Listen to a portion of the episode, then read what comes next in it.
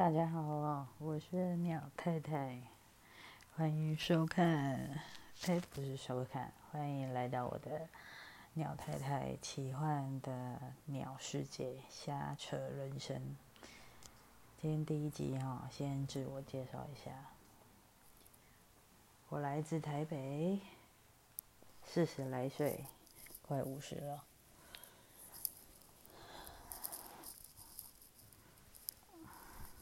第一集要讲些什么呢？说一下我最近听到的最新的一个小故事好了。三十几年前呢，我们都是比较还是在穷困时代的时候，父母都忙于工作。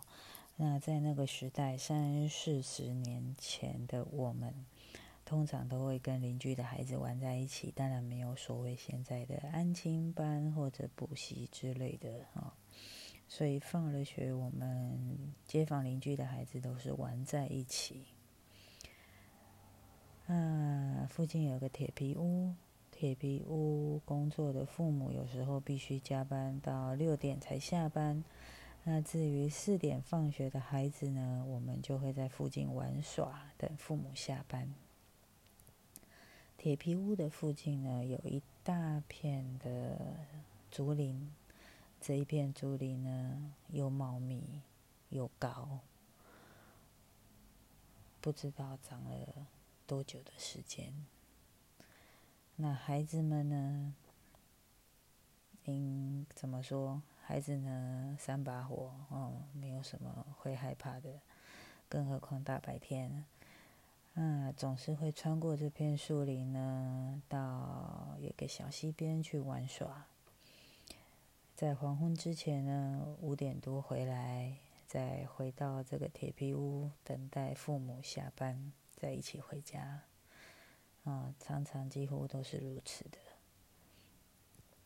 这一天呢，四五个孩子从竹林的西边这一头玩一玩。黄昏了，差不多有一个孩子说该回去喽，大家就不约而同吆喝着说：“好啊，该走了，该走了。”只要有一个吆喝，通常孩子们就会不约而同：“走吧，走吧，走吧。”穿起了鞋子，拎起了书包，穿过树林的同时，有一个很大很大的石头。在竹林的某一处，这时候孩子们看到有个女孩子，头发很长，坐在这个石头上面，吹起了一支长长的箫。在那个年代，哈，OK，箫，我不知道正确的名字，哈，嗯，就是长长的管箫之类的。啊，反正不是笛子，OK。那孩子们也不会去想太多，只觉得奇怪，怎么会有女生坐在这边，就是吹着这个，呃，还蛮好听的箫。那可是头发很长，那也没有去细看她的脸，哦，没有去细看，孩子匆匆忙忙的也就。呃，快步的穿越竹林啊，回到铁皮屋啊，各自去找寻父母啊，就回家了啊。这一天就这么过了。那过了几天呢，孩子们呢，一样又到了竹林后面去玩。玩耍之后呢，这一天晚上一样又照旧，等着父母下班。穿越竹林，跟着父母回家之后，呃，以前乡下的房子哦，都会有一个小格小格的小木窗啊，小小木格的窗户，我不晓得你们有没有见过哦。乡下的房子，小小木格的窗户只能开一半，哦，一个小缝，一半呢不太能够看到多大的局面。那通常就是差不多一个人头的大小左右而已哈。那正好在这个餐厅，餐厅里面，这个男孩子刚好每一个人各坐一个地方，刚好这个某其中的一位一位孩子面对着这个窗户往外看过去。见到了那位长发的女孩子，呆住了，啊，呆住了。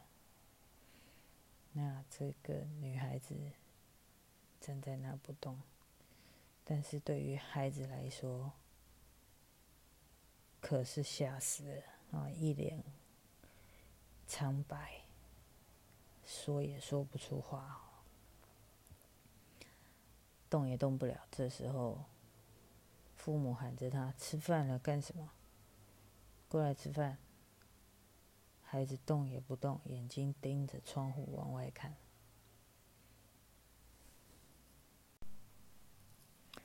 这时候孩子呢也不敢多说什么，父亲喊着赶快走过去。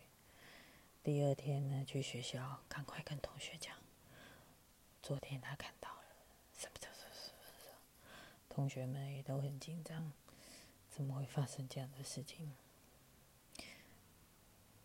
那第二天这一天下午呢，他们聚集在铁皮屋呢，就不敢再穿越那一片竹林，啊，不敢再越过那一片竹林过去玩，因为大家都怕，也许可能会再看到那位女生。所以他们就在铁皮屋的附近玩耍就好了，就没有穿越那片竹林。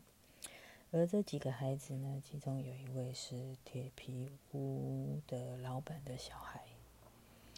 那这个铁皮屋的老板的小孩呢，当然他结束工作之后呢，他们就住在这个铁皮屋的有一个楼中楼后面的阁那个楼中楼的阁楼二楼。哦，就在后面的二楼。那当当天这天的晚上呢，这个铁皮屋的小孩呢，哦，跟他爸爸就听到铁皮屋上面，你知道，铁皮屋呢，只要有任何的声响都是听得到的。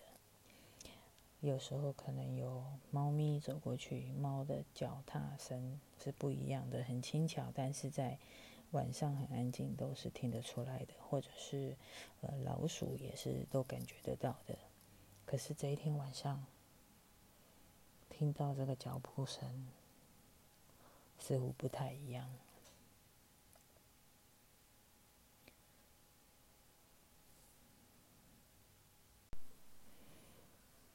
孩子跟爸爸对望了一眼，爸爸也听到了。爸爸说：“你在屋子里，你在屋子里待着，我跑去门口外面。你只要听到声音，你就敲着墙，哦，敲着铁皮屋的铁皮墙，让我知道，我马上爬楼梯上去看。”他们两父子就这样等着，因为那个脚步声呢。一直有不断的出现，一步一步不断的出现，时而停，时而走，时而停，时而走。所以爸爸就跟他说了这段话，想看看是怎么回事。所以他们两父子就开始了等待。来了，孩子听到声音了。马上赶快敲了铁皮屋旁边的墙，让他爸爸知道。他爸爸马上爬了楼梯上去看，空无一人。